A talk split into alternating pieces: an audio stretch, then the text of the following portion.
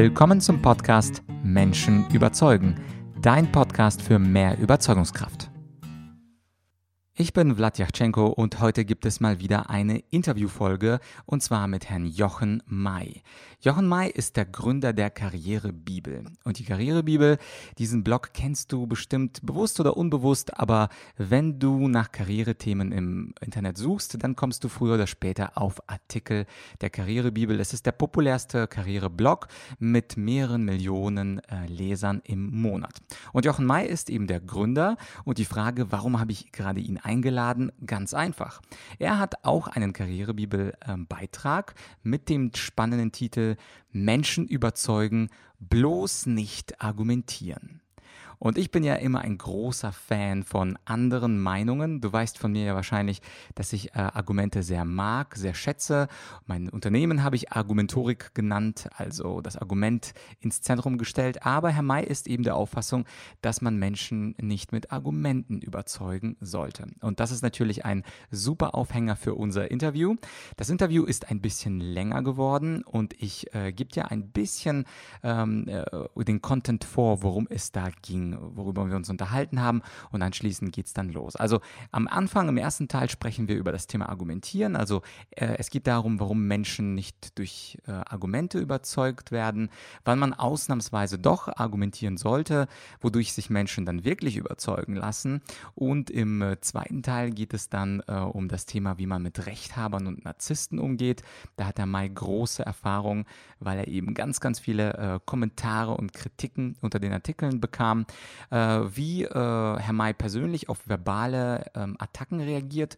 Und im letzten Teil geht es dann, ähm, warum beispielsweise die Karrierebibel ähm, die Kommentarfunktion ausgeschaltet hat, wie man überhaupt den Mut findet, einen eigenen Blog zu starten und wie ein Blog äh, auch erfolgreich werden kann. Dazu ist Herr May natürlich ein absoluter Experte, wenn man den populärsten Karriereblog in Deutschland äh, kreieren konnte. Es geht natürlich nicht von einem Tag auf den anderen, aber wie man das nachhaltig macht, das verrät Herr May im, ersten, äh, im zweiten Teil des Interviews. Und insofern, wenn dich das Thema Menschen überzeugen interessiert, davon gehe ich natürlich aus, äh, bei dem Podcast Menschen überzeugen, dann ähm, hör dir auf jeden Fall den ersten Teil an. Und ähm, es gibt natürlich auch diese tollen Tipps äh, im zweiten Teil zum Thema äh, Blog, Bloggen, Mut finden, etwas Neues zu starten, auch damit erfolgreich werden. Also ähm, auf jeden Fall auch den zweiten Teil sich anhören.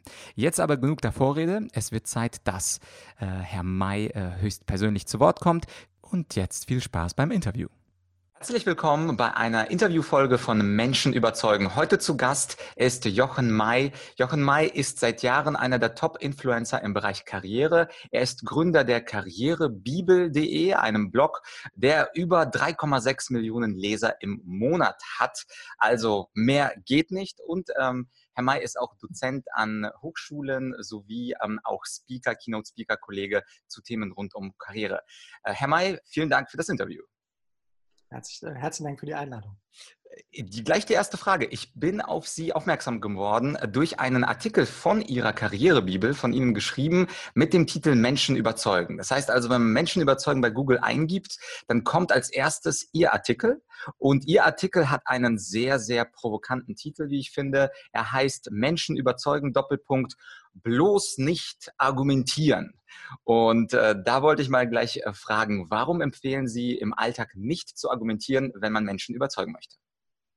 Also in der Tat ist es ein provokanter, bewusst provokanter Artikel und natürlich eine pro bewusst provokante Überschrift. Es gibt durchaus Situationen, wo Argumentieren hilfreich ist, aber, und das ist tatsächlich eine Erfahrung, die ich selber schon sehr häufig gemacht habe und die, glaube ich, auch jeder auch schon mal gemacht hat, in der Regel, wenn vorgefertigten Meinungen vorliegen, insbesondere in einem Meeting, wenn man sich vielleicht im Job unterhält mit verschiedenen anderen Teamkollegen, dann bringt Argumentieren relativ wenig, weil jeder von sich natürlich überzeugt ist von seiner Meinung und jeder hat Argumente und findet die anderen Argumente erstmal doof. Und äh, in der Regel entstehen daraus sehr lange, hitzige Debatten, in der Argumente sich gegenseitig an den Kopf geworfen haben und das endet dann immer damit, ich habe aber trotzdem recht und das bringt eigentlich gar nichts und ist reine Zeitverschwendung. Mhm. Wenn man also jemanden wirklich überzeugen will, hilft Argumentieren bedingt. Manchmal ist es ein probater Weg, aber sehr oft, insbesondere wenn Leute von sich und ihrer Meinung total überzeugt sind, ist es eher äh, reine Zeitverschwendung und eher kontraproduktiv. Was wären denn die seltenen Fälle, wo aus Ihrer Sicht das Argumentieren wirklich richtig am Platz wäre? Also in dem Moment, wo jemand einfach nur ein Gefühl hat, glaube ich, kann man, kann man ähm, schon argumentieren und im Zweifelsfall auch mit Argumenten Gefühle beseitigen. Also wenn jemand einfach nur vage das Gefühl hat, ich glaube, das wird nicht gut, dann kann man ihn natürlich erstmal fragen, worauf basiert denn deine Angst, dass das nicht gut wird? Das ist das Erste. Das ist noch kein Argumentieren. Deswegen ist auch hier sozusagen der erste Schritt erstmal versuchen, die andere Perspektive zu klären oder dem anderen dabei helfen, seine Perspektive für sich selbst zu klären. Denn oft ist es eben nur ein vages Gefühl. Dann kommt ja so ein bisschen in Erklärungsnot ähm, und häufig merkt man dann, dass diese Ängste einfach nur auf Ahnungen, Gefühlen, Meinungen basieren. Und dann kann man schon sagen, aber guck mal, was ist denn das Worst-Case-Szenario? Was könnte denn schlimmstenfalls passieren? Was würde passieren, wenn wir das jetzt nicht machen und tatsächlich dabei bleiben beim Status quo, nur weil wir Angst haben, etwas Neues auszuprobieren? Und dann kann tatsächlich Argumentieren hilfreich sein. Mhm, verstehe. Jetzt, äh, wie würden Sie es denn machen? Also, wenn Sie jemanden haben, der felsenfest von seiner Meinung überzeugt ist, Sie wollen ihn aber dennoch überzeugen. Sie nehmen also nicht das Argument, sondern sondern ich lasse den anderen erstmal etwas erklären. Dahinter steckt eine sehr, sehr spannende Studie, die Forscher vor einiger Zeit schon mal herausgefunden haben. Die haben das also mit einer sehr großen Gruppe gemacht und auch in so einer klassischen Meeting-Situation. Damals sogar noch bei einem viel hitzigeren Thema, nämlich der Politik, also politische Meinungen. Und da treffen ja wirklich sehr, sehr starke Fronten aufeinander. Mhm. Und das Schöne ist dabei, was man dann sehen konnte, die einen bei diesen klassischen Zwei-Gruppen-Tests, die mussten halt klassischerweise argumentieren gegeneinander und da sagen die einen, das ist aber richtiger und die anderen sagen, nee, das stimmt nicht, äh, das ist viel wichtiger und viel richtiger und so weiter und so fort. Und da passiert eigentlich kaum Bewegung an der Stelle. Und mhm. dann gab es die zweite Gruppe und da mussten diejenigen erstmal sozusagen ihre Position erklären. Und das Schöne ist, dass wir meistens ja vorgefertigte Meinungen haben, wie die entstanden sind. Das kann ganz unterschiedlich sein. Das können Traditionen sein, das kann Prägung sein, das Elternhaus, Freunde, ähm, irgendwo eine Filterblase im Internet, weil man das schon immer wieder auch äh, sich, sich durchgelesen hat und sowieso nur ausfiltert, was einem selber gut gefällt und und und. Klassische Vorurteile, Stereotype.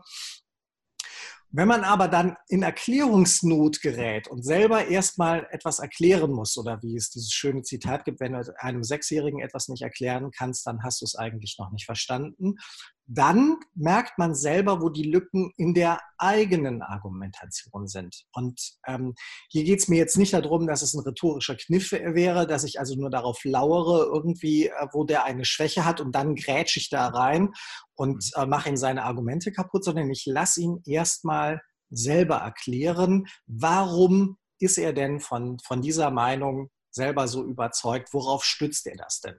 Und da kann man in der Tat erstmal sehr genau zuhören. Und das hilft auch der eigenen Position natürlich, weil man ja selber auch vorgefertigte Meinungen hat. Und oft ist es dann eben so, wenn der andere erstmal etwas erklären muss, dann tun sich schon bei ihm selber Lücken auf und er erkennt natürlich auch, dass seine Meinung eben doch nur Stückwerk ist. So, und jetzt kommt der Punkt, der ganz, ganz wichtig ist. Und da hören die Rhetoriker natürlich auf. Die sagen, klasse, super Trick, da lasse ich den anderen erstmal sein eigenes Grab schaufeln und kann dann hinterher schön reinkeilen und stehe sauber da. Nee, nee, es geht bei dieser Technik schon darum, sehr genau zuzuhören und zwar echtes Zuhören, den anderen versuchen zu verstehen und daraufhin möglichst schon seine eigene Argumentation natürlich zu überprüfen. Denn es kann ja durchaus sein, dass der andere wirklich gute und bessere Argumente hat. Entschuldigung übrigens für das Klingeln, das war eine E-Mail, die gerade reingekommen ist. Ähm, will nur sagen, es geht wirklich darum, sich selbst dann zu hinterfragen. Und der zweite Schritt wäre dann natürlich wiederum seine eigene abweichende Meinung dem anderen zu erklären, um dann sich selbst zu falsifizieren oder verifizieren, habe ich denn wirklich stärkere Argumente. Sprich, am Ende des Tages wird vielleicht doch argumentiert, aber zunächst mal geht es ja darum, den anderen etwas erklären zu lassen. Und manchmal, nicht immer, aber manchmal weichen dabei schon die ersten Fronten auf und man erkennt, hm, irgendwie, wir beide haben es noch nicht so ganz durchdrungen, wir beide liegen noch nicht so hundertprozentig richtig und da gibt es Lücken in der jeweiligen Argumentation und spätestens dann sind beide Seiten zu einem Kompromiss in der Lage, fähig und auch willig. Mhm, verstehe. Und was tun wir jetzt mit etwas schwierigeren Menschen, die rechthaberisch sind? Es gibt ja durchaus Menschen, da kann man alles machen, was man will. Sie bleiben felsenfest bei ihrer Meinung, selbst wenn es diese Lücken in ihrem Denken und in der Argumentation gibt. Gibt es da etwas? Beispielsweise, ich empfehle da immer äh, die Tricks der schwarzen Rhetorik, also dass man bestimmte Autoritäten zitiert oder mhm. bestimmte Kniffe benutzt, weil man bei rechthaberischen Leuten eben so mit normalen Argumenten gar nicht weiterkommt. Nee, funktioniert nicht. Ähm, einfach weil sie rechthaberisch sind. Also habe ich auch zuhauf schon auf Facebook erlebt. Da haben wir ja auch immer wieder mal mit Leuten diskutiert, mit Kommentatoren auf der Seite. Funktioniert nicht. Weil in der Regel, ähm, was ich übrigens sehr witzig finde, gerade auf Facebook, mhm. da sind ja häufig auch Leute anonym unterwegs und äh, die argumentieren wirklich so hart dann auch in der Sache und auch werden, werden ganz schnell persönlich, weil sie einen Gesichtsverlust fürchten, wo ich mir sage, aber man sieht dein Gesicht doch gar nicht. Du hast ja eh einen total anonymen Account. Warum verbeißt du dich so in der Sache? Das ist so ein klassischer Fall von narzisstischer äh, Prägung, Störung, wie auch immer, Recht haben wollen und, und, und. Also es gibt zwei Möglichkeiten, wie man damit umgeht. Die eine Möglichkeit, zu der ich äh, neuerdings immer häufiger greife, ist einfach der reine Lebenszeitverschwendung. Da machst du einfach nicht weiter. Also gerade im virtuellen Raum ist mir meine Zeit so, äh, dafür zu schade. Wenn einer wirklich aufgeschlossen ist und mit dir diskutieren will, Meinungen austauschen, aber auch Offenheit signalisiert, das so zu sehen oder auch anders, dann ist okay, dann, dann macht das auch Spaß, dann finde ich das auch selber sehr, sehr spannend und aufregend, weil ich ja meine eigene Meinung auch falsifizieren kann, dankenswerterweise durch den Spiegel, der mir dann vorgehalten wird. Aber wenn ich den Eindruck habe, da ist jemand, der nur Recht haben will und dem anderen einfach nur sagen will, äh, du bist aber scheiße, du bist falsch, ich glaube, an der Stelle ist es reine Lebenszeitverschwendung, da einfach weiterzumachen. Das ist meine aktuell überwiegende Haltung. Es gibt aber eine andere Methode und da würde ich nicht auf die schwarze Rhetorik ergreifen, weil der Effekt ist, auch das schon zigmal erprobt und ausprobiert, ist eine klassische Vorwärtsverteidigung. Wenn jemand merkt, seine Argumente war, waren blödsinnig, dann gehen die Leute immer zu 95 Prozent in die Vorwärtsverteidigung. Habe ich zuhauf schon auch auf Facebook, Twitter oder sonst was erlebt. Leute schreiben einen Kommentar, es ist sachlich falsch. Du machst sie darauf aufmerksam, dass es ein sachlich falscher Kommentar ist, dass er sogar in sich selbst widersprüchlich ist, also noch nicht mal logisch ist. Und was passiert am Ende? So kann man mit Lesern aber nicht umgehen. Äh, das ist unprofessionell. Ihr seid hier die totalen Arschlöcher und jetzt lese ich euch nicht mehr und und und. Es eskaliert immer nach vorne. Es gibt immer eine Vorwärtspartei zu sagen, stimmt, hast recht, war Blödsinn. Oder kommentarlos seinen eigenen Kommentar wieder zu löschen wenn man sich schon irgendwie äh, darüber äh, schämt oder dafür schämt, machen die Leute nicht. 95 Prozent gehen immer in die Vorwärtsverteidigung. Warum, weiß ich nicht. Vielleicht ist das heute so, dass man heute nicht mehr seine eigenen Fehler eingestehen kann oder sowas. Bringt also nichts, mit schwarzer Rhetorik zu ähm, argumentieren oder da irgendwelche Tricks anzuwenden. Hat auch schon ausprobiert, hilft de facto nichts. Auch wieder am Ende reine Lebenszeitverschwendung. Am Ende sind, ist er so verstimmt, dass er versucht, er noch nachzutreten oder sonst irgendwo Schmutz wirft, irgendwelche Kommentare woanders hinterlässt, die sind total doof und so weiter und so fort. Hast du nichts mitgewonnen, nur Zeit verschwendet. Verstehe. Was man aber machen kann, jetzt, jetzt komme ich auf den Punkt, was man aber machen kann, ist, es gibt so, so einen Dreiklang, ähm, der, der nach Rhetorik klingt, aber natürlich auch wieder wesentlich mehr meint. Das, das erste ist, den anderen erstmal sozusagen beruhigen. Der Rechthaber will ja Recht haben, also sagst du ihm, stimmt, das klingt sehr, sehr, das klingt stimmig oder du könntest wirklich Recht haben damit, dann ist er erstmal beruhigt. Also man holt ihn erstmal äh, emotional ab, und zwar in seinem, in seinem Selbstbild. Der Rechthaber will Recht haben, darum heißt er so. Also sagst du ihm, du hast Recht da gibt es ja verschiedene Formulierungen, Stärke, Schwache, das kann man ja auch abschwächen mit so einem äh, Konjunktiv, aber de facto gibt man ihm erstmal recht, dann ist er erstmal beruhigt und sagt so, geil, für sein Ego super, ich habe recht gehabt. Das nächste ist, man muss ihn emotional im Grunde genommen bekommen, indem man sagt, ich verstehe genau, wie du dich gerade fühlst und warum du das so siehst. Und das ist nicht nur ein Spruch, sondern ich meine das, das ist so ein Merksatz, aber es geht wirklich darum, den anderen zu vers versuchen zu verstehen. Das kommt auch so ein bisschen aus der Harvard-Methode, Verhandlungstaktiken.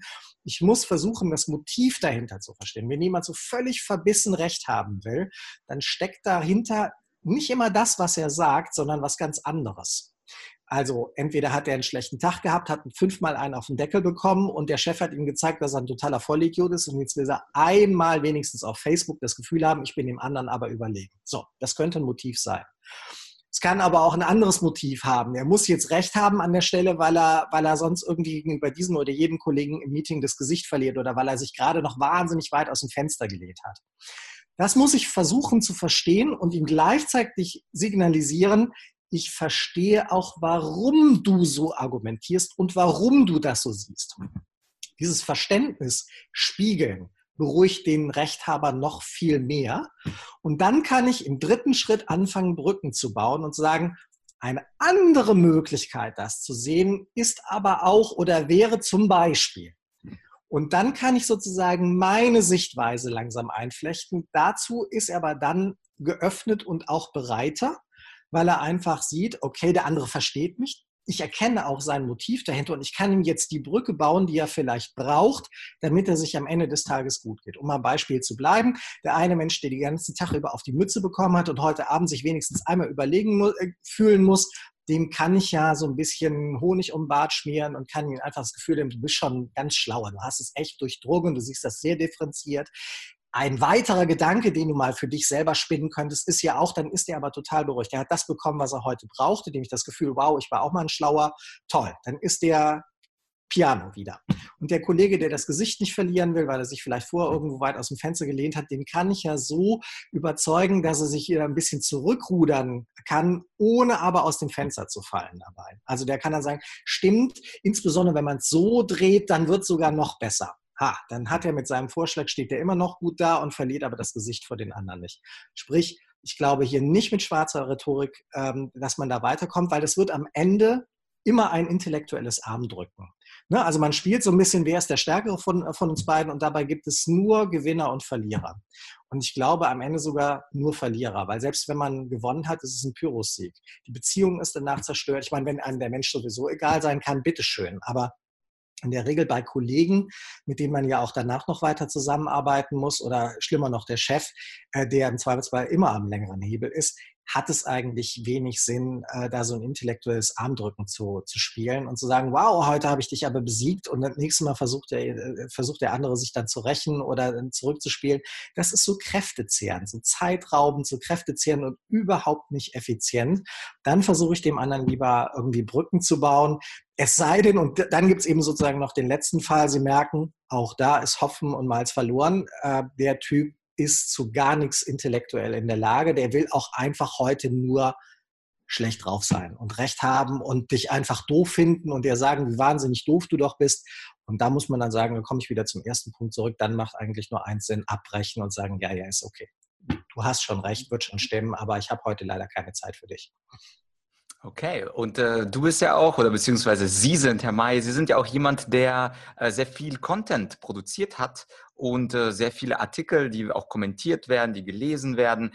Äh, die eine, andere Geschichte ist natürlich, wie geht man denn mit Kritik um? Also wenn jemand sagt, äh, das stimmt nicht oder dieser Artikel ist nicht ganz logisch und das hätte ich ganz anders formuliert. Sie sind ja jemand, der unglaublich viel Content hat, dadurch natürlich von vielen sogenannten Besserwissern korrigiert, kommentiert und vielleicht auch geschimpft wird. Wie gehen Sie denn damit um, wenn Sie selber mal angegriffen werden auf dieser persönlichen Ebene? Sie haben das Vorwärtsverteidigung genannt. Also diese dicke Haut, von der viele Menschen träumen, aber wenige sie haben. Wie haben Sie über Zeit es geschafft, weil ich denke mal, Sie reagieren ganz gelassen, wie haben Sie es geschafft, dieses dicke Fell aufzubauen und sich nicht mehr persönlich provozieren zu lassen? Also Sie haben eigentlich jetzt in einer Frage fünf Fragen gleichzeitig gestellt. Wie gehen Sie mit Kritik um? Dazu muss man, und dann haben Sie die, die, die, das dicke Fell nochmal angesprochen. Ich glaube, hier muss man wirklich nochmal unterscheiden.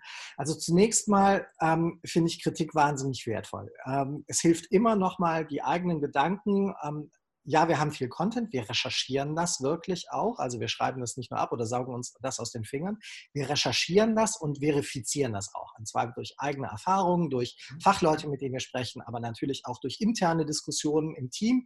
Wenn wir das einfach nochmal kritisch uns selbst hinterfragen, was wir da eigentlich aufgeschrieben haben oder aufschreiben wollen, beziehungsweise bevor wir es dann veröffentlichen.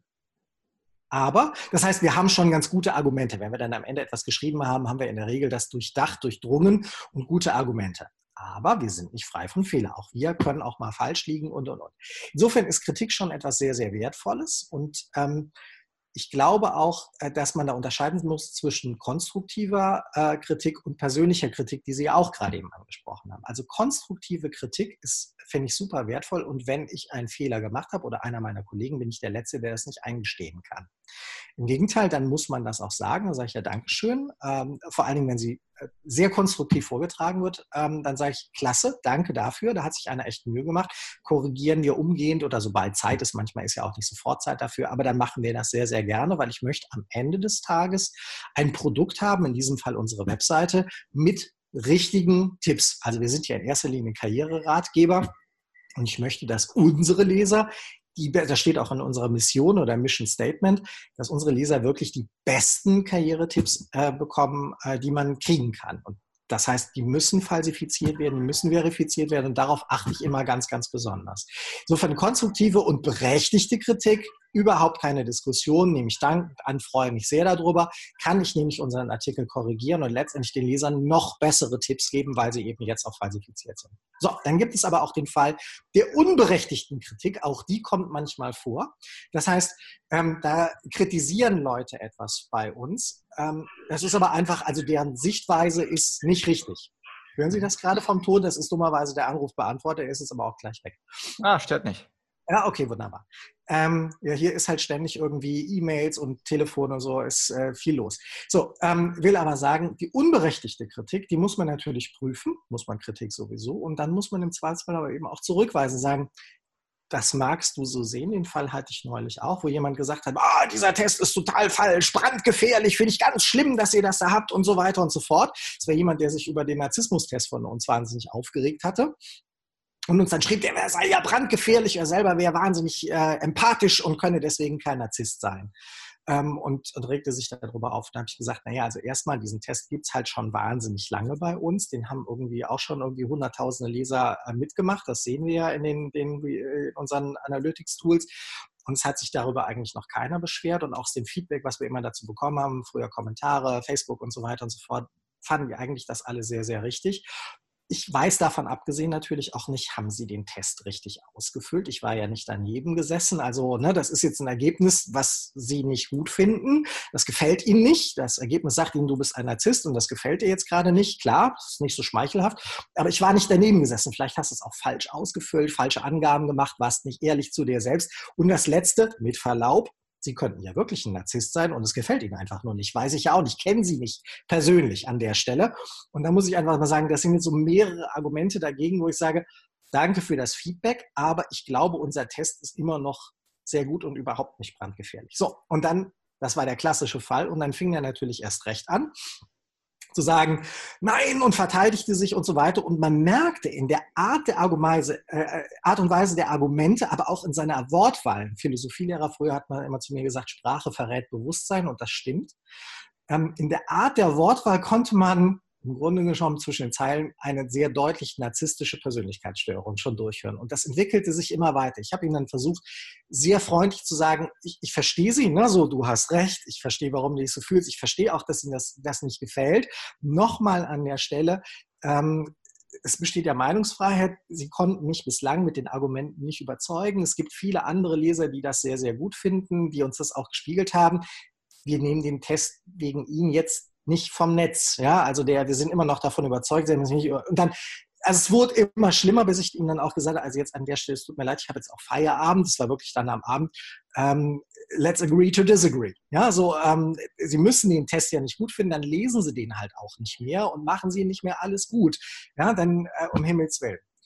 Und äh, das wurde aber tatsächlich immer schlimmer. Und dann muss man einfach nur sagen, dass irgendwann wurde es mir dann auch einfach zu blöd, weil der auch nicht aufhörte.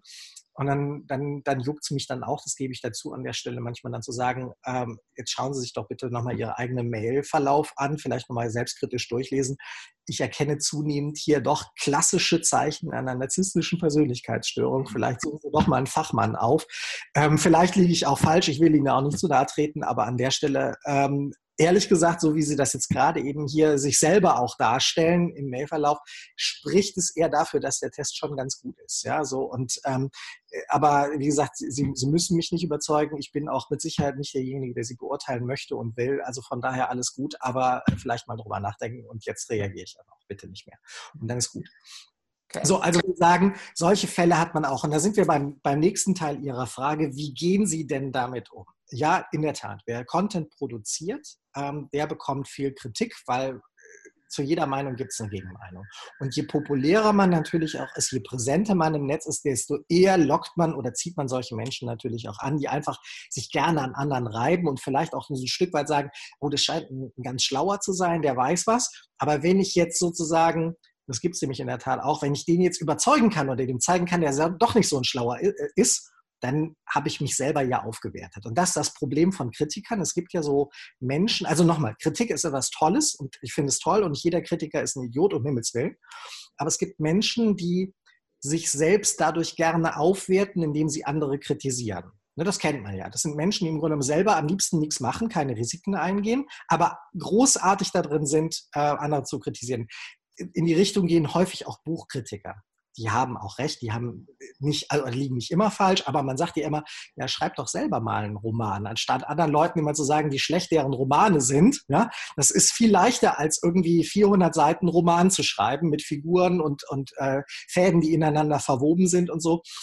Und solche Leute gibt es natürlich auch. Habe ich im Job früher auch getroffen, Leute, die einfach immer besser wussten. Und wenn du sagst, toller Einwand, du hast recht, das ist, äh, das ist tatsächlich noch nicht so ganz richtig, aber mach's doch mal besser dann gehen die sofort in die Deckung. Nee, habe ich jetzt keine Zeit für, aber du ist ja dein Job. Warum soll ich deinen Job machen? Mach du doch mal. So, der Klassiker kennt man auch an der Stelle. Ja gut, mit solchen Leuten kannst du natürlich schwer arbeiten. Klar. Will aber sagen, ähm, du erlebst das halt immer wieder, dass die Leute sich an dir reiben, wenn du Publizist bist, wenn du viel Sachen erzählst. Und wir, sind ja meinungsstark, müssen wir auch sein. Als Ratgeber musst du ja am Ende des Tages, kannst du nicht nur differenziert berichten, entweder so oder so, der eine sieht so, der andere sieht so, dann hat der Leser auch nichts davon. Das habe ich früher schon gelernt bei, bei der Wirtschaftswoche, wo ich ja lange war. Man muss dem Leser schon eine Orientierung geben.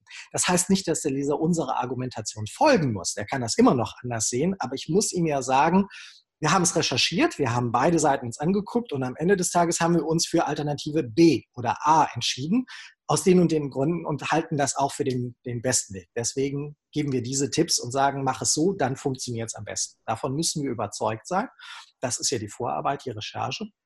Und dann gibt es immer Leute, die das anders sehen. So. Und dann gibt es dann häufig eben ähm, sachliche Kritik, die wie gesagt berechtigt sein kann oder unberechtigt sein kann. Es gibt aber auch manchmal persönliche Kritik. Leute, die völlig überziehen, die dann, sobald du den sachlich zeigst, also rein argumentativ, sie liegen falsch, werden die ganz schnell persönlich. Ganz häufig auch erlebt. Ähm, eine Erfahrung, die ich dabei gemacht habe, dass mich das so in den ersten Jahren verfolgt hat. Also es ärgert dich natürlich maßlos, dass das einer, der dich gar nicht kennt und der eigentlich auch gar kein Recht dazu hat, dich so persönlich anzumachen, nur weil er einen Artikel gelesen hat und dann auch noch feige sich selber hinter einer Anonymität versteckt. Ich bin ja immer mit Klarnamen unterwegs, das heißt, man, man weiß, wer, wer, ich bin, wie ich heiße, ähm, ne? man kennt meine Telefonnummer und, und der ist dann halt feige so hinter irgendeinem Comicbild oder sowas mit, mit äh, Tarnnamen irgendwie versteckt. Und dann werden die Leute auf einmal persönlich. Das hat mich am Anfang natürlich schon sehr, sehr geärgert und hat mich auch verfolgt, bis ich mich irgendwann auch mal selber gefragt habe, warum gebe ich solchen Menschen so viel Macht über mich? Also sie sind ja nicht nur in dem Moment, also eigentlich war mir die, die Meinung trotzdem egal. Ich habe hab mich daran nicht gehalten irgendwie oder habe mich davon beeindrucken lassen, weil ich schon sehr meinungsstark und auch durchaus ein, ausgeprägtes Selbstbewusstsein habe. Aber es hat mich trotzdem beschäftigt und es hat mich einfach geärgert und ich habe mir, wie, wie kann jemand überhaupt so sein? Ja, also warum, wie, wie kommt einer auf die Idee, einfach einen anderen Menschen so derart sich zu beleidigen, nur weil ihm der Artikel nicht gefallen hat? Was ist denn das für ein, für ein Verhalten? Das ist weder höflich, noch, noch zeugt es von guter Kinderstube, noch von besonders gutem Intellekt, aber eigentlich hat es mich lange beschäftigt und geärgert. Bis ich dann irgendwann mal für mich eben selber entschieden habe, äh, warum lasse ich denen zwei, drei Stunden lang oder auch noch länger in meinen Kopf? Also ich bin derjenige, der demjenigen die Macht gibt, in meinem Kopf zu sein an der Stelle. Den Kommentar kann ich auch im Zweifelsfall löschen, den, die Person blockieren, was wir mittlerweile auch häufiger machen, wenn die Leute also völlig überziehen. Ehrlich gesagt, ich mache keinen kein Beauty-Contest und äh, keinen Sympathiewettbewerb. Ähm, ich habe kein Problem damit, wenn die Leute sagen, boah, der Typ ist aber total unsympathisch okay, ich finde auch nicht alle Leute nett und sympathisch. Ich kann damit leben, ja, also das ist überhaupt nicht mein Problem. Ich habe genug Freunde und das sind halt wirklich echte Freunde. Und wenn ich irgendeinen virtuellen Kopf, wenn der mir sagt, er mag mich nicht, muss man einfach auch sagen, ja, ich kannte dich vorher nicht. Ich habe dich nur auf Facebook oder sowas gesehen. Ich kannte dich nicht und in Zukunft werde ich dich auch nicht kennen und Freunde werden wir auch nicht werden. Warum soll ich danach betteln oder darum betteln, dass du mich jetzt toll findest? Ja, also ich verbringe noch lieber Zeit mit meinen Freunden, also Leuten, die ich auch physisch kenne, mit denen ich auch mal ein Bierchen trinke oder einen Kaffee, als da jetzt irgendwie drum zu betteln, nur weil der mich jetzt gerade doof findet oder einen Artikel von mir. So. Und das ist eine Entscheidung, die man für sich einfach mal treffen muss und dann sagen muss, nö, ich lasse den gar nicht da in meinen Kopf rein. let's agree to disagree. Du siehst es anders, das ist dein gutes Recht, ich kann damit auch gut klarkommen. Und wenn du das alles ganz furchtbar scheiße findest, was wir da schreiben, dann lies es nicht mehr. Es ist ja sowieso kostenlos und frei. Ja gut, wenn du es nicht gut findest, dann lies es nicht mehr. Geh woanders hin, wo du es besser findest und verbring deine Zeit mit den Artikeln, die du gut findest, statt mit uns, wenn du sie so doof findest.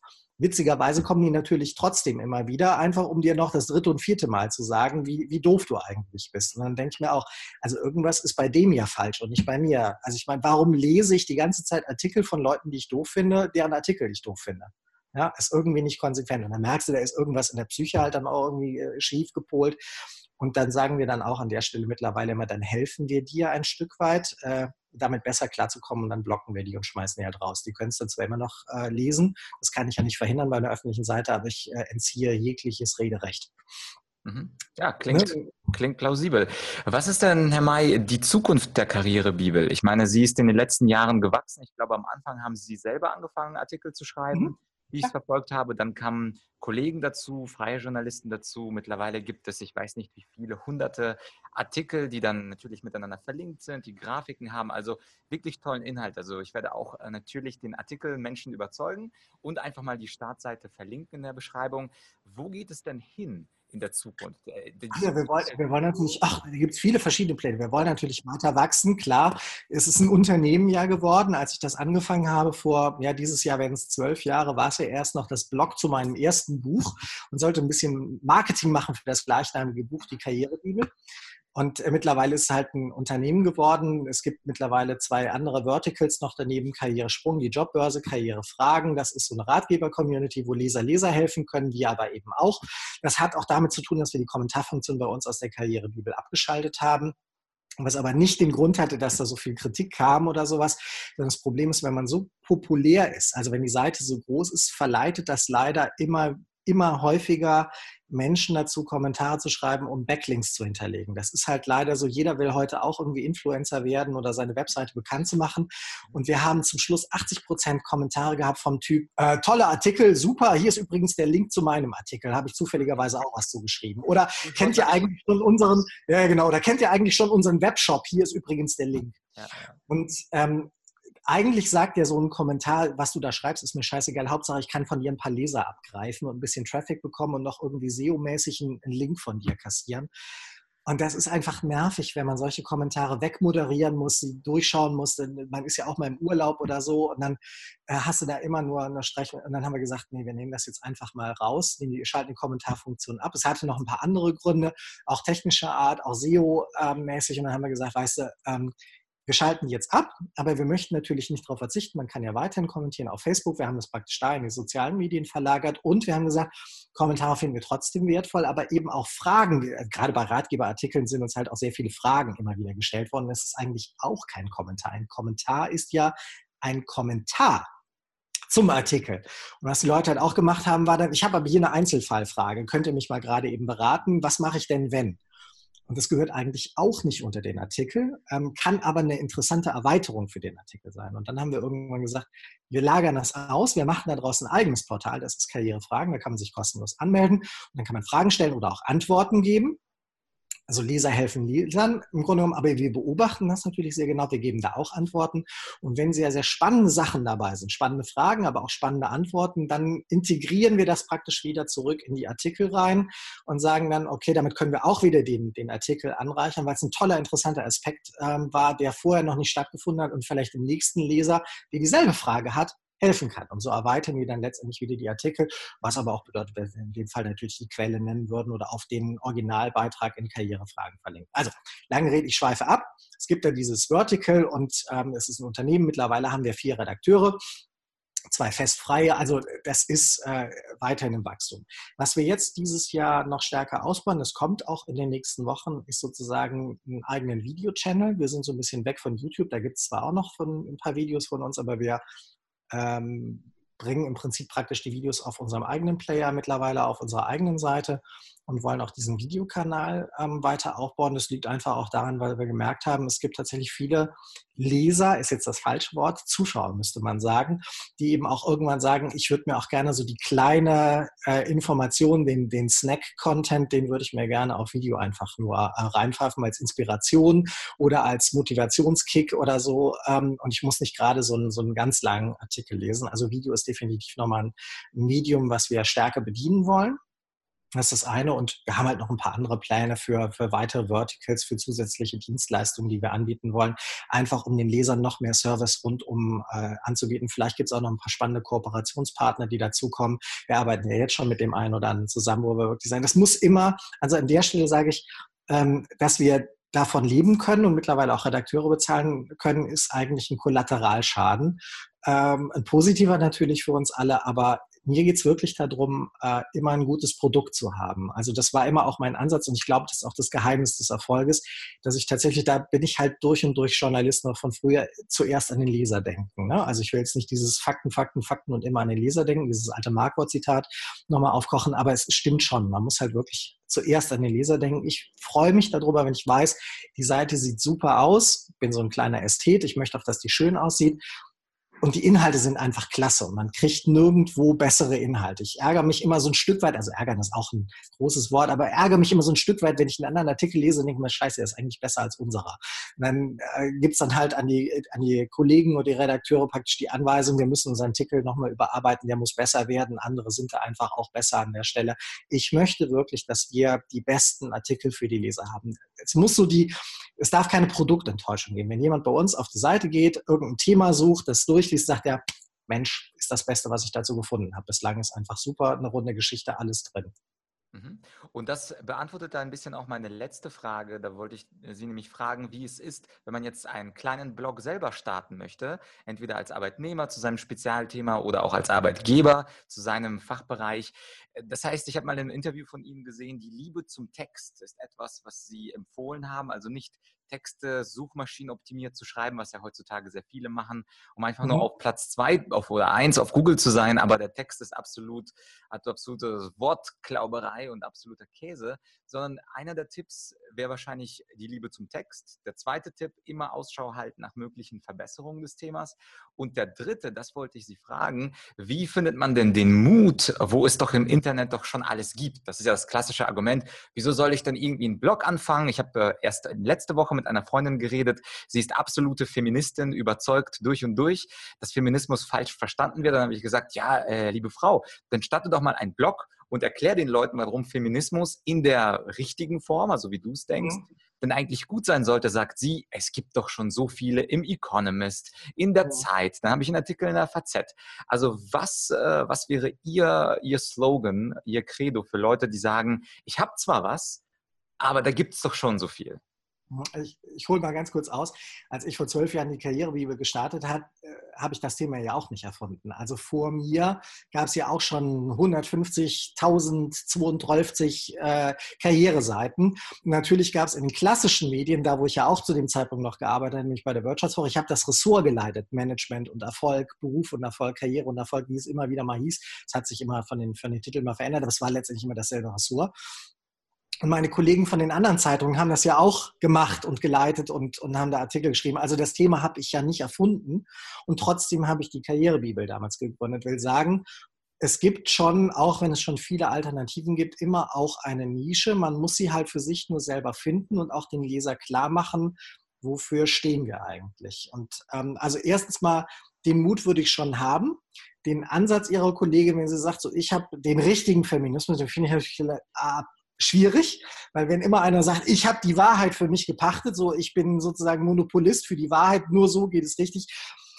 Da muss man sich dann in der Tat so dieses, diesen Ledernacken aneignen, um mit Kritik umzugehen, äh, weil die, die wird es dann geben. Also immer wenn einer natürlich sagt, ich weiß, ich habe die Wahrheit, äh, ich weiß es, nur so Messias-mäßig, ich weiß alles und ich, ich bin richtig, das ist immer schwierig. Aber ich glaube, wenn man sagt, man könnte es auch anders sehen oder wir wollen einfach mal die andere Sicht anbieten, das ist zumindest moderater und auch offener und könnte äh, zumindest, wird es auch Kritik geben, aber ist vielleicht eine andere Sache. Würde ich aber trotzdem machen, wenn man den Eindruck hat, die anderen bringen das nicht so auf den Nenner. Also es gibt auch heute noch Platz für, für Karriereseiten. Ähm, ich weiß nur nicht mehr, ob ich heute noch ähm, so ein großes Portal aufbauen würde oder nicht mich sehr, sehr stark in, in die eigene, in eine Nische flüchten würde. Wobei es auch immer dann nochmal da, äh, darauf ankommt, will ich später davon leben? Ich meine, viele Leute träumen ja auch ein Stück weit davon, ähm, das, was ich da heute mache. Also ja, ich kann davon leben, äh, sehr gut. Meine Mitarbeiter werden ganz regulär bezahlt, angestellt und ich zahle in die Künstlersozialkasse und dies, das und jenes. Also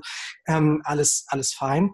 Das habe ich aber auch in zwölf Jahren aufbauen können. Und damals, muss man fairerweise sagen, war das leichter als heute, weil die Konkurrenz auch nicht so groß war. Also wenn man davon leben können möchte, irgendwann mal, dann muss man schon sich auch eine attraktive Nische suchen. Attraktiv insofern, dass man sich vorher genau Gedanken macht über das Geschäftsmodell. Wo kommt das Geld am Ende her? Kommt es so wie bei uns nur aus der Werbung? Kommt es aus Affiliate-Programmen, also sozusagen so ein, so ein, so ein Bonusgeschäft, äh, Prämiengeschäft? Ähm, verkaufe ich wie viele Coaches und Trainer äh, das auch machen, eigentlich eine andere Dienstleistung, also meine Seminare, meine Workshops, meine Vorträge und das Blog ist nichts anderes als eine riesige Litfaßsäule, ein Marketinginstrument. Also wo soll das, das Geld hinterher herkommen, das äh, geliebte Passiveinkommen, wenn es dann wirklich so passiv ist, wie, wie man sich das immer so erträumt. Ob es das gibt? Es gibt es tatsächlich, aber äh, man kann es auch aufbauen. Aber das, das führt uns, glaube ich, jetzt sehr, sehr, sehr weit genau. weg. Da, das ist ein anderes da kann, Thema. da kann ich sehr lange drüber sprechen, da habe ich mich intensiv mit beschäftigt, äh, mache das ja auch jetzt schon seit ein paar Jahren. Ähm, aber ich sag mal, viele Sachen sind längst nicht so passiv, wie sie immer so auf den ersten Blick klingen. Ähm, aber wenn man jetzt nicht unbedingt vorhat, davon zu leben, sondern das einfach macht, weil man sagt, das muss raus aus mir, da ist dieser Wille, ich möchte das erzählen, diese Geschichte schreiben. Und ich habe neulich mal jemanden beraten, der äh, ganz süß, ich habe so eine Anfrage bekommen von, von jemandem per Mail, der wollte seiner Frau, die unbedingt einen Blog schreiben wollte zu einem bestimmten Thema, das darf ich jetzt hier nicht sagen, ähm, aber die wollte unbedingt einen Blog schreiben und er wollte ihr so ein Starterpaket schenken zum Geburtstag. Und dann hat er ihr so ein Buch dazu gekauft und dies, das jenes. Aber so als besonderen Bonus wollte er irgendwie eine Beratung haben, ein, ein Coaching. Und ähm, dann, dann habe ich halt zu ihm gesagt, also äh, das kann ich jetzt, also normalerweise gebe ich Tagesseminare und mein Tagessatz ist jetzt wahrscheinlich eher nicht so, weil ich eher Unternehmen berate als, als einzelne Person oder sowas mache ich zwar auch mal, aber sehr, sehr selten. Die meisten sind dann doch Unternehmen, die ich da berate und coache und Redaktionen. Ähm, aber ich fand die Idee so süß und habe dann gesagt, okay, ich mache das jetzt mal, ich nehme mir mal ein, zwei Stunden Zeit, wir machen das am Telefon und äh, dann haben die beiden so eine Konferenzschaltung gemacht und, und, und die wollte einfach nur dieses Blog schreiben. Da ging es nicht darum, jetzt irgendwie innerhalb von einem halben Jahr Influencer zu sein und, und steinreich und auf Bali in der Hängematte am Laptop zu sitzen, sondern die wollte einfach dieses Thema aus sich rauslassen und darüber der Welt was erzählen. Das ist ein ganz anderer Ansatz und dann, glaube ich, macht es schon Sinn, dass man sich sehr stark auf sein Thema fokussiert. Das wurde dann halt in der Diskussion auch sehr breit. Gesagt, nee, lassen Sie es schmal. Fokussieren Sie sich da ganz, ganz stark. Bleiben Sie in Ihrem Strahl drin, damit der Leser einfach weiß, wenn ich dieses Blog lese, dann aus diesem Grund, weil das das Top-Blog für dieses Thema ist und das sehr, sehr in allen Facetten, aber doch monothematisch nur dieses Thema aufgreift. Und so hilft es eigentlich auch, das Blog aufzubauen. Wenn die dann wirklich durchhält am Ende, auch das ist eine Erfahrung, ich habe schon viele Blogger kommen und gehen sehen, die sind ganz häufig nach einem halben Jahr leer geschrieben. Ja? Also die fangen an, als Tiger gesprungen, als Bettvorleger gelandet, äh, fangen an, haben ganz, ganz viele tolle Themen, schreiben die runter, alles muss raus. Und nach einem halben Jahr merkst du, die sind leer geschrieben, die haben keine anderen Themen mehr. Das war's. Jetzt können sie sich nur noch im, im Kreis drehen und das sind dann Wiederholungen und und und. Und dann endet so ein Blog dann kann man es stehen lassen, wie so eine Art virtuelles Archiv, was man immer wieder ansteuern kann. Da könnte man, wenn das eine interessante Nische ist, tatsächlich das versuchen, irgendwie passiv zu monetarisieren, dass das zumindest kostendeckend bleibt. Das wäre eine Möglichkeit. Oder aber es endet halt dann an der Stelle und man, man haut es dann wieder weg oder, oder löscht es oder sowas, was eigentlich schade ist um den, um den Content. Ähm, aber wenn, wenn die das durchhält und da tatsächlich ihre Nische besetzt hat, dann hat sie natürlich auch ähm, eine feste Stammleserschaft aufgebaut und auch ein Stück weit eine Marke. Mhm. Und dann kann man sehr behutsam versuchen, seine Marke zu erweitern.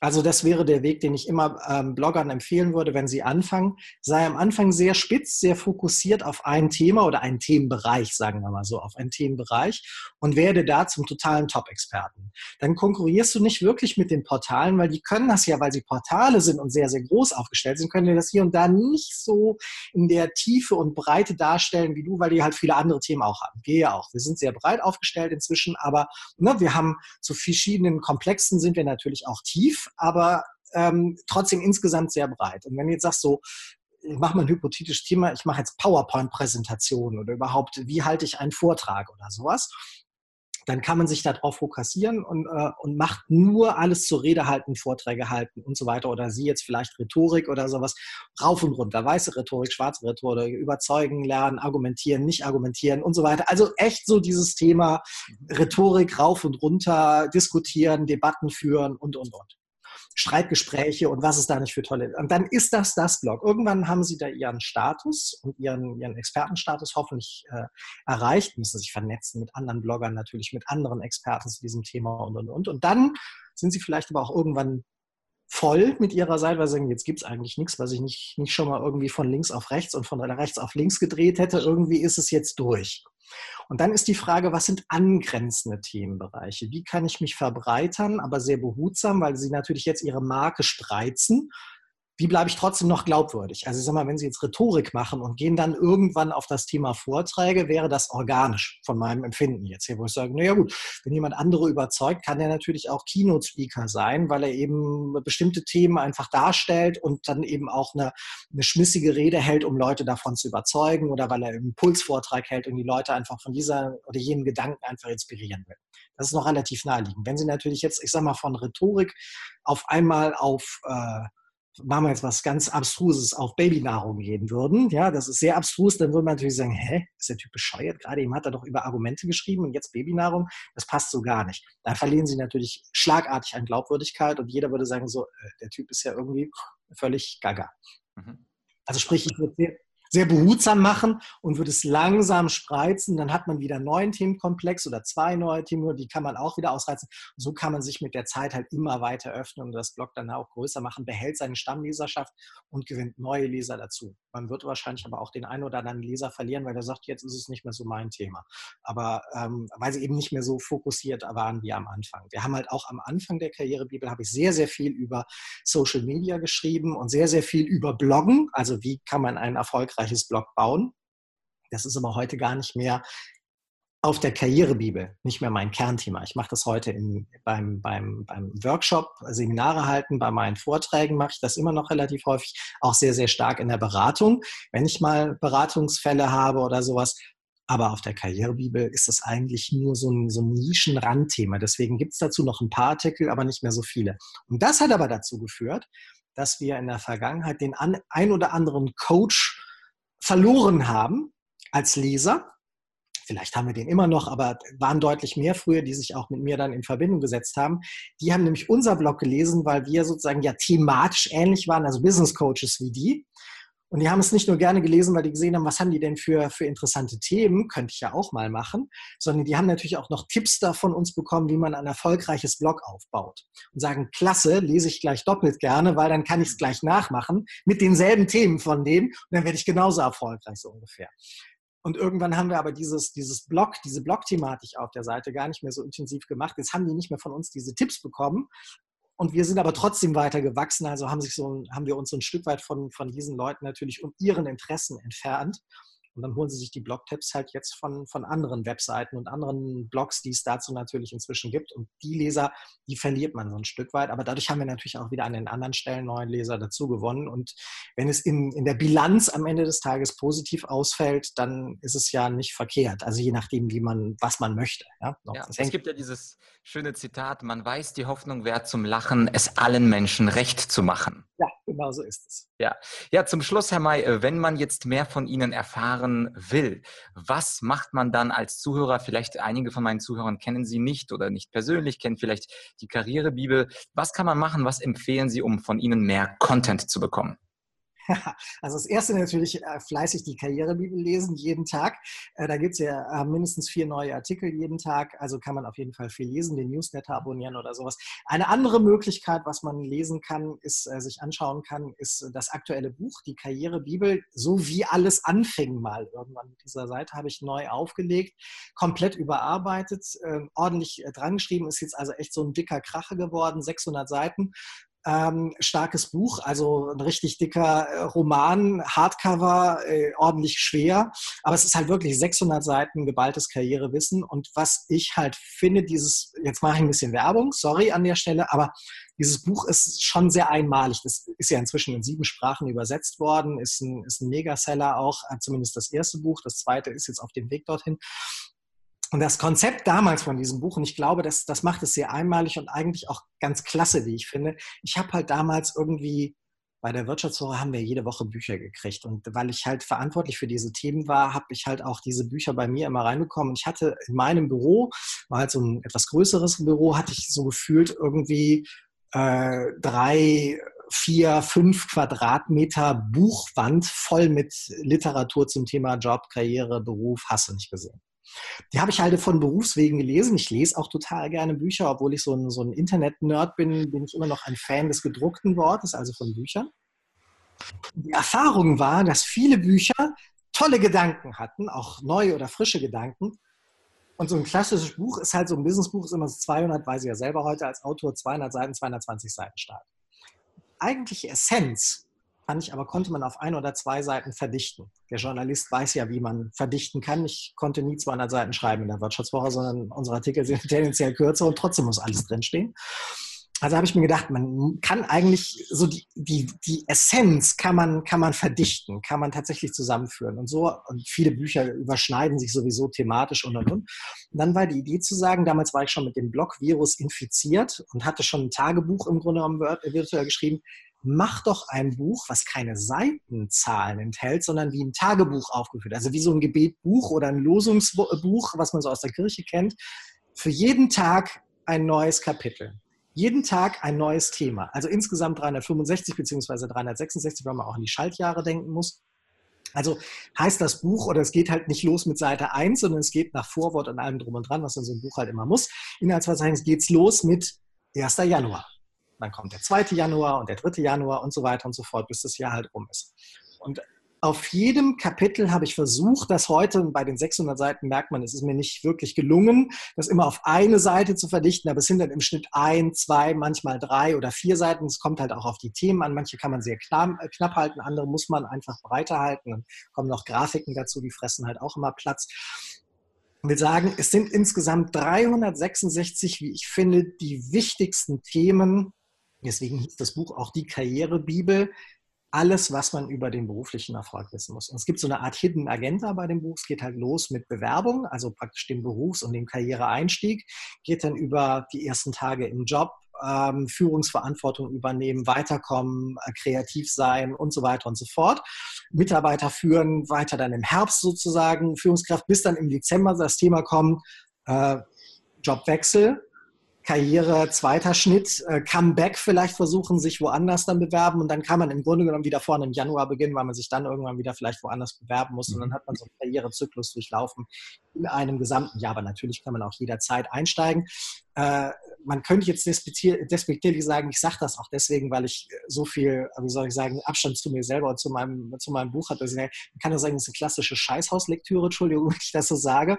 Das Buch ähm, weiß ich von Freunden, die haben es einfach tatsächlich auf die Toilette gepackt, äh, weil, weil man sagt so, ich bin jetzt sowieso die nächsten zwei, drei Minuten, dann kann ich auch ein Kapitel lesen. Also man kann immer wieder bei diesem Buch einsteigen. Es gibt ein Stichwortverzeichnis hinten, sodass man das lesen kann, chronologisch, wenn man das möchte. Man kann aber auch einfach einsteigen, wenn man einfach sagt, so jetzt lese ich einfach mal was und heute schlage ich mal diese Seite auf und dann hat man irgendwie so, so, ein Kapitel und man findet immer was Inspirierendes oder irgendwas, was man lesen kann. Und es ist einfach so kompakt, so viel, dass man eh nochmal Zeit braucht, um darüber nachzudenken. Ich empfehle auf keinen Fall, das Buch in einer Woche von A bis Z durchzulesen. Dann schwirrt dir der Kopf. Das wird ja. nicht funktionieren. Perfekt, alles klar. Das Buch werden wir natürlich in der Beschreibung verlinken. Herr May, ich danke Ihnen für die Tipps, sowohl zum Thema Überzeugen, als auch zum Thema Blog und zum Schluss natürlich den Buchtipp. Dankeschön und vielleicht sieht man sich bei einem Speaker-Event. Ja, gerne. Freue mich. Ja, das war's also mit dem Interview, vollgepackt mit vielen Informationen, sowohl zum Thema Argumentieren als auch zum Thema Bloggen. Auf einen besonderen Punkt möchte ich zum Schluss nochmal eingehen. Das hat Herr May ganz nebenbei gesagt, und zwar auf das Thema, wie reagiert man denn auf Attacken von anderen Menschen? Und da hat er gesagt, ich gebe dem Kritiker die Macht in meinem Kopf. Und das ist ein ganz interessanter Satz. Ich gebe dem Kritiker die Macht in meinem Kopf. Ich entscheide also eine Kritik, eine unberechtigte Kritik, vielleicht sogar eine persönliche Attacke. Ich entscheide bewusst oder unbewusst, diesem Herrn oder dieser Frau Platz und Zeit in meinem Kopf zu geben. Und ich fand es sehr interessant, dass er mit der Zeit eben äh, diesen Platz dem Kritiker nicht mehr geben wollte. Und das ist natürlich etwas, was wir lernen können. Und zwar zum ersten Mal das Bewusstsein dafür zu schaffen, wenn uns jemand angreift, dass wir selber diesen Platz gewähren und dass wir, wenn wir das nicht wollen, e, nämlich entscheiden sollten, diesen Platz eben dem Kritiker nicht zu gewähren, es nicht zu tun und einfach mal die Jalousie oder den eisernen Vorhang runterziehen zu lassen, wenn ganz, ganz unberechtigte Kritik kommt. Ja, ansonsten, wenn du jemand bist, der auch einen Blog starten möchte oder einen YouTube-Channel oder ähnliches, ich glaube, die Tipps von Herrn May sind sehr, sehr gut. Sich erstmal fokussieren auf ein Thema, sich langsam auf Seitenthemen ausbreiten. Genauso habe ich beispielsweise auch angefangen, erst mit dem Thema Rhetorik und mit der Zeit mich dann ausgebreitet in verwandte kommunikative Themen wie das Thema Präsentieren, Argumentieren und später später dann auch äh, die Themen Verhandeln und Verkauf. Und äh, genau so würde ich ähm, das unterschreiben. Das heißt also, wenn du äh, was Neues anfangen willst, versuche erst Experte in einem Bereich zu sein, vielleicht auch in einem Nischenbereich und baue das dann langsam und glaubwürdig aus. Ja, äh, die Links äh, zu den Dingen, also zu dem Buch, äh, zur Homepage ähm, der Karrierebibel und zu diesem berühmt-berüchtigten ähm, Artikel bloß nicht mit Argumenten überzeugen, das werde ich in den äh, Shownotes verlinken. Das heißt also, wenn du es finden möchtest, äh, geh einfach auf argumentorik.com slash podcast und äh, suche dort über die äh, Steuerung F, also über die Suchfunktion, einfach nach dem Namen Mai, geschrieben M-A-I, sowie der Monat und dort findest du auch alle Sachen verlinkt. Ansonsten, das war's mit dem Interview. Ich hoffe, äh, du hast auch wie ich viel gelernt und jetzt sage ich, das war's für dieses Mal bis bald, abonniere äh, den Podcast, äh, falls du es noch nicht gemacht hast. Und falls du Ideen hast, ähm, Anmerkungen oder auch Gäste, die ich einladen sollte, schreib mir gerne an podcast.argumentorik.com. Bis bald, dein Vlad.